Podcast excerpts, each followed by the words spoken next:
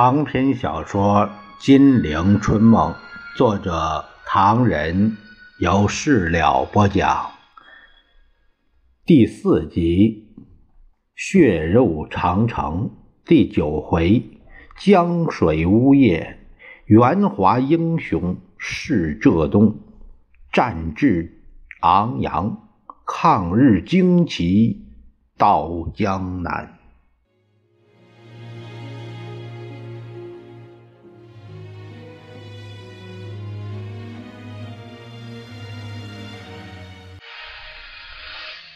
飞行员的反感使蒋介石十分不安，他连忙问：“子文，谁说的？这些广东航空员在骂娘？”宋子文笑了笑：“别问了，总之，他们并非共产党，不是共产党在反对，你就可以放心了。”哎呀，就几个广东同乡军人嘛，当然懂得他们心情。今天早上就有一个广东空军将领到我这儿来，发牢骚说，日本飞机发疯狂的炸我们各大城市，连蒋委员长都几乎那个。这他奶奶的，我们飞机却像患了风痰病，一动也不动，躺在机场上。他还说：“这苏联教官、苏联飞行员是这样负责，连睡觉都睡在飞机上，一听到消息马上起飞，连半分钟都不耽误。可是那些穿的漂亮、坐新轿车兜风的英美绅士，那教官只要警报一响，影都找不到。”他还说：“飞行员没办法，一面踢飞机，一面骂娘。那那些机械师呢，整天修破烂儿。”大家的愁眉苦脸，说改了行变成修破铜烂铁的那古铜匠。宋美龄扑哧一下笑了，但立刻绷紧脸。这批飞机主要是由他经手。他正想说什么，只听见做丈夫的已经在追问了：“对，我看你这个广东老乡有问题。”我说没问题就没问题，不过是军人，军人有军人的脾气。他们还佩服苏联志愿军，说幸亏苏联空军来了，轻轰炸机卡秋莎、战斗机 N 幺五、N 幺幺六，嘿，还有重轰炸机达莎，好威风。宋美龄撇撇嘴。这个人无论如何有问题。一个国民党军人就不该对苏联表示好感，即使这批苏联航空员的确在中国为中国抗战流血，那也不行。我当然懂得。宋子文有点不耐烦。我的目的是通过这几个同乡了解一些苏联航空员的情形。他掏出一个皮本哎，抽出一个纸条说：“你们听啊。”这是我们空军的意见。他们说，今年民国二十七年空中战斗必然在抗战史中留下光荣与胜利的一页。期间有二幺八武汉第一次空战，击落日机十二架；二二幺的远征台北，毁日机四十架；二二四的粤北上，呃，空中之战四。一幺零的归德上空之战，四幺三的广州空战击落敌机八架，四二九的武汉两次空战击落敌机二十一架，五幺幺的南海之战击伤击沉日舰三艘，击落敌机两架，五二零远征日本，五三幺武汉上空三次会战击落敌机十四架，六幺六。二次粤北空战，敌六架全部毁灭。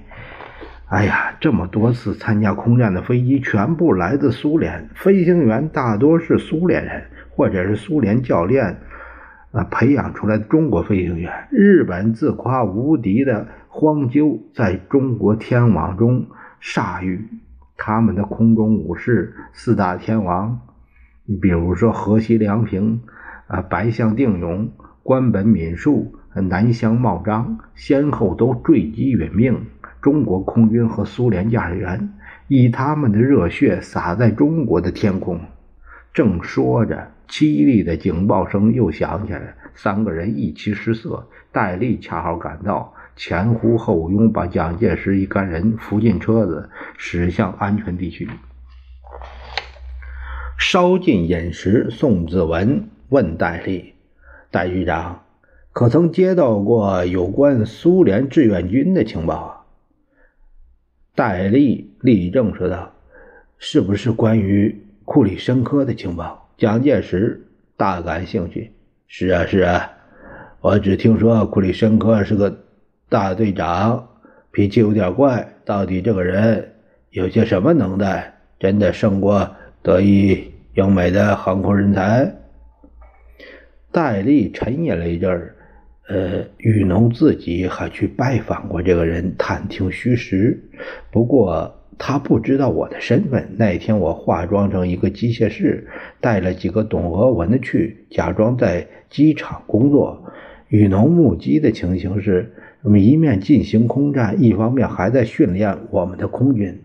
据空军们说，库里申科大队长每天讲述各种飞机的性能、特点和操作方式。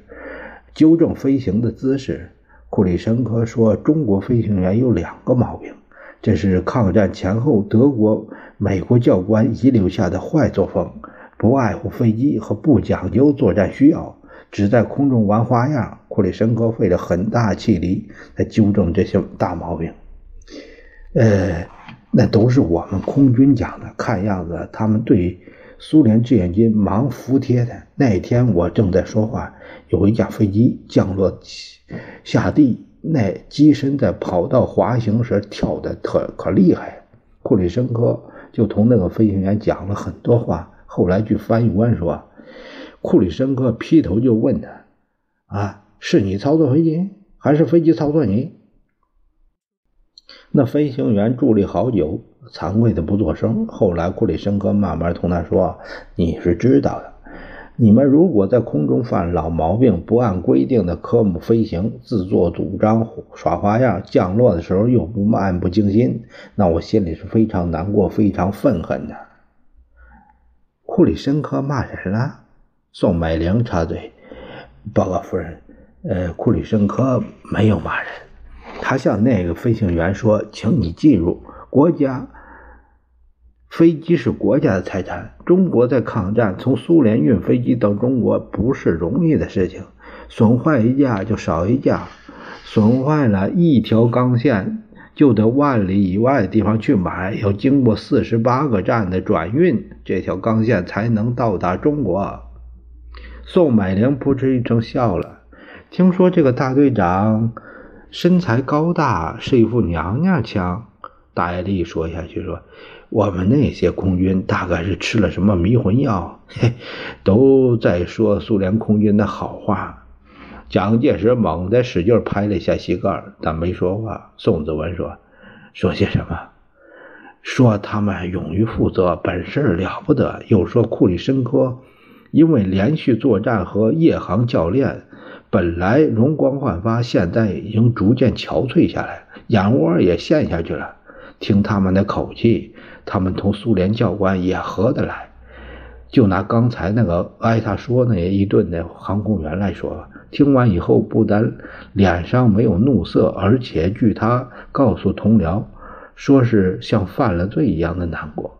蒋介石皱着眉：“关于苏联空军这种影响，难道我们一点儿也不提防？”报告委座，玉农早已安排了干员。空军们的思想行动瞒不过我们，那就好。宋美龄点点头。你不妨告诉他们说，苏联这种做法是假的，一点道理也没有，远不如美国人对我们好。戴笠咂咂嘴，这个这个，真的碰到了两个难题。什么难题？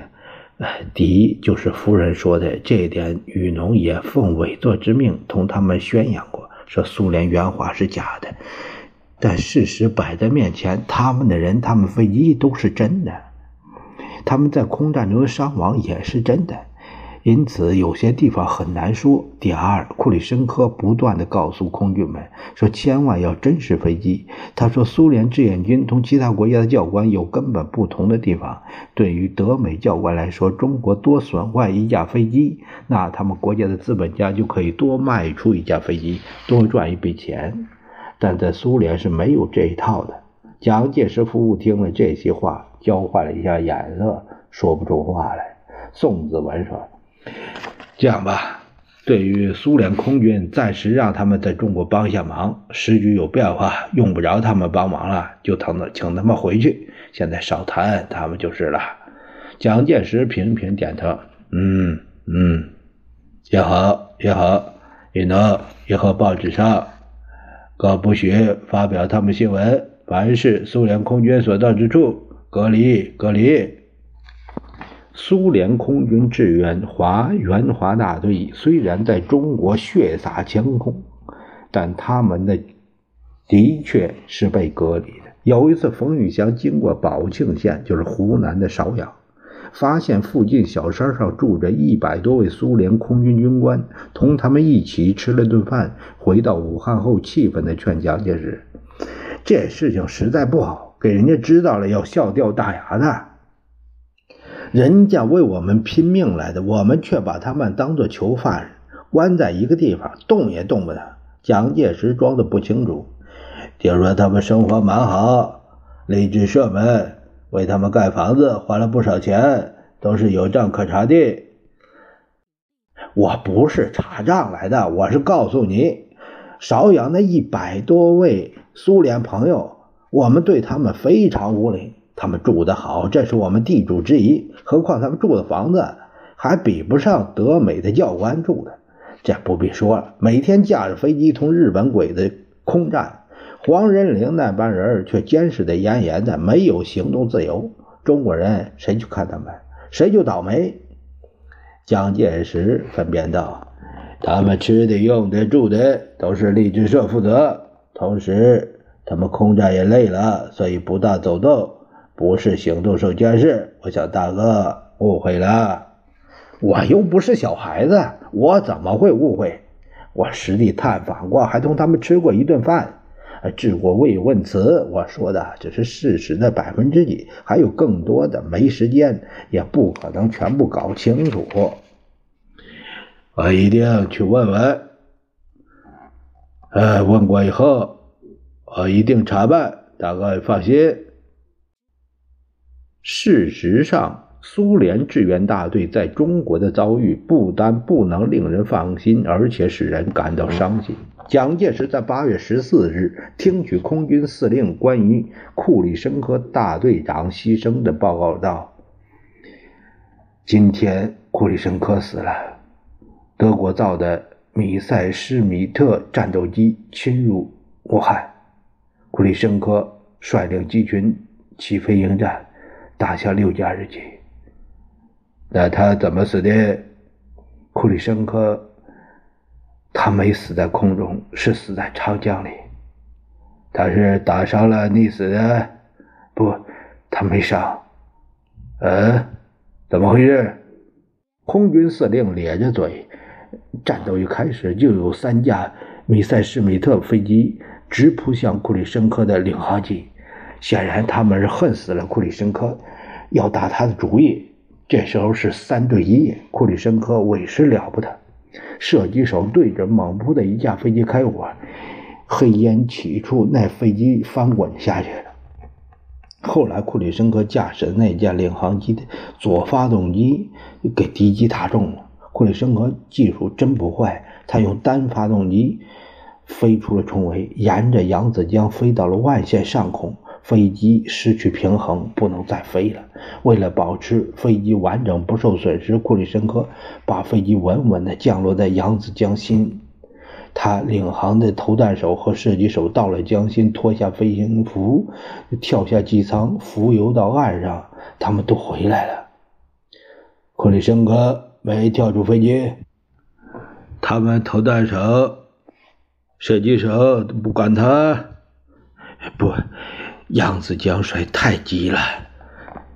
据生还的人说，库里申科大队长命令他们先跳水，然后自己再跳。可是几个月来，他没有休息过，昼夜操劳，空战中过度疲劳，没有力气浮到北岸。江水太急，那几个生还的人自己也也是有气无力。同时，库里申科最后一个下水，江面宽，浪涛高。他们在下机时同库里申科那次见面。是最后一次了。机上生还的人呢？那两个苏联飞行员哭得很惨。他说：“扬子江的狂涛卷走了伟大社会主义国家苏联人民最忠实的儿子。”中国籍飞行员怎么说？他们说江水卷走了中国人民生死与共的朋友。他们说飞机夺江时，外县县政府就在北岸，从飞机。降落到机身下沉，有足够的时间抢救，但他们没这样做。飞行员希望追查。咱们话分两头：蒋介石炸毁黄河，水淹日军，却使千百万中国人家家破人亡，同时也没能阻止日寇的长驱直入。日寇在攻打武汉时，把华南的广州、华北的晋察冀边区看作与武汉有同等重要战略意义的地区，拟定了一个北围五台、南取广州、中攻武汉的作战计划。五台指的是晋察冀边区，处在山岳地带，东越平汉线，可以西击。平津冀东以及与东北相呼应，南控正太路可以直下豫鲁中原之地；西经同蒲路与陕甘宁边区只隔一条黄河；北依平绥路直通塞外大漠。这真是险要地区。蒋介石在政治部向周恩来试探着说：“这次日本人攻打五台。”根据华北日军司令杉山元费尽心机调五万大军分十五路合击，恐怕八路军这一次很难对付吧？周恩来一笑，不但兵分二十五路，据前方消息说，日寇为了害怕我逐个击破，特别加强纵深配备，步步推进，构筑据点。路上只要碰到可疑森林山地，就拿大炮乱轰一阵，这个叫武力搜索。可是如果发现他近路附近有我们部队，那他马上畏缩的像一只乌龟。蒋介石讪讪的笑着：“呃，很好，很好。听说七七抗战一周年纪念时，你们……”曾经有所表示，是的。周恩来向陈诚点点头。刚才我们正在谈到这件事。七七抗战周年那天，我们曾向平绥、平汉、呃正太各县扩大进攻，血战好几个昼夜。我们炸毁了北平城外的石景山发电厂，把敌围下的闭紧闭城门。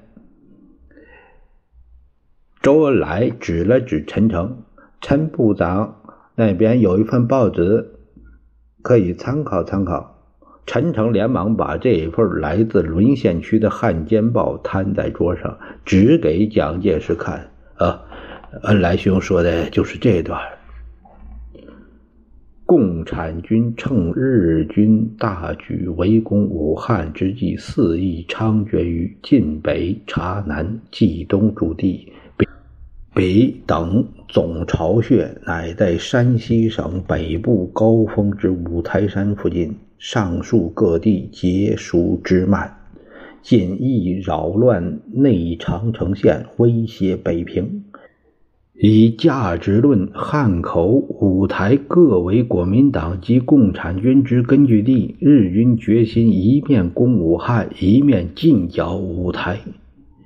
呃。蒋介石做愤怒的状状态说：“恩来兄，他们这样横行，实在让人气愤。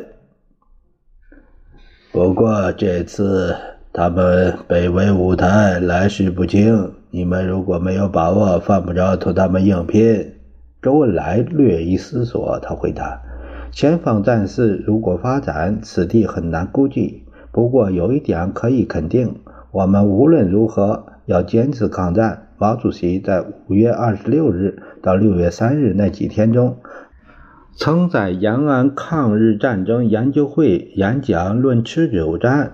他指出了持久战的战略方针，驳斥了亡国论与速胜论。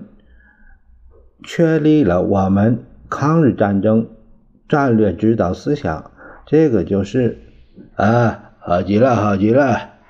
蒋介石连忙插嘴：“出版以后，希望先睹为快才好。”双方客气了一阵子之后，蒋介石做亲密状态说：“来兄，六月十六日，国民党中常会开会那天，决定七月份召开国民参政会。”除了任命汪精卫、张伯苓为正副议长，本党还聘请贵党毛主席、林祖涵、吴玉章、董必武、陈绍宇、秦邦宪、邓颖超等七位为国民参政会参政员。这一决定也很受人重视，而且也说明了今天的战争是持久战。老兄，以为对吧？对的。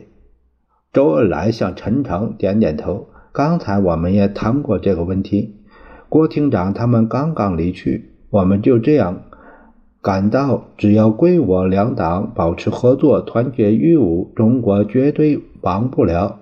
六月十八日，为华北临时政府与为南京维新政府发出劝降通电，而我们新四军江南部队就在这个时候推进到南京、镇江、丹阳、句容。呃，金坛、武进、丽水、高淳、芜湖一带给他们有力的答复，在华北，呃，蒋介石又该打岔了。听说陈毅先生还做了一首诗，真有趣，真有趣啊！他边说边向陈诚啊摇摆着脑袋，表示欣赏赞叹。可是我不记不起怎么说了啊？是这样的，陈先生这样写的。弯弓射日到江南，中夜喧呼敌胆寒。镇江城下初遭遇，脱手斩得小楼兰。蒋介石闭着一只眼，摇头晃脑，突然问：“这次新四军在什么地方发生战斗的？”镇江到句容公路尚未刚地方。啊，不容易。你们在那地方困难更多。有什么办法可以解决？一切靠打胜仗来解决。周恩来微笑着回答。蒋介石心头一沉。新四军有这么强大的力量？是啊，恩来兄，我说可不能把敌人的力量过于低估啊。周恩来双手插在口袋里，边踱步边说。我们不会低估敌人的力量，但也不会低估我们自己的力量。这几个月来，新四军在极端困难的条件下艰苦奋斗，比如威刚的胜利、袭击新丰车站的胜利、打小三十几次战斗，已经把江南一带广大农村很快从敌人手里解放出来，而且建立了以茅山为中心的苏南解放区。我们缴获了很多敌人的武器，装备了自己，也捉住了很多日本俘虏。周恩来止步在蒋介石面前。新四军本身战斗力无论多大，也不会创造这些奇迹。今天所以有这些奇迹，主要依靠人民力量的缘故。人民的力量巨大到无以形容，因此我们敢肯定地说，一切靠打胜仗来解决。是这样的，是这样的。蒋介石沉吟良久，他站了起来。我有点事，走了，以后再谈。蒋介石急急忙忙回到官邸，讨论英法德等国斡旋中日停战的问题。一进门，宋子文、孔祥熙、陈布雷、宋美龄等人已经在那里等候。宋子文说：“英国大使克拉克有回信了，他接洽过了。”内容怎么说？克拉克说：“根据陶德曼大使等人向东京反映我方的停战诚意，对方也愿意。”接受他们的斡旋，问题是双方在前线，尤其是华北方面打得这样激烈，一点儿也没有和平的气味。因此，东京方面希望我们有所表示，显示出和平诚意。蒋介石烦躁地来回走着，他嘟囔着：“杨锡斌，你叫我怎样表示诚意？”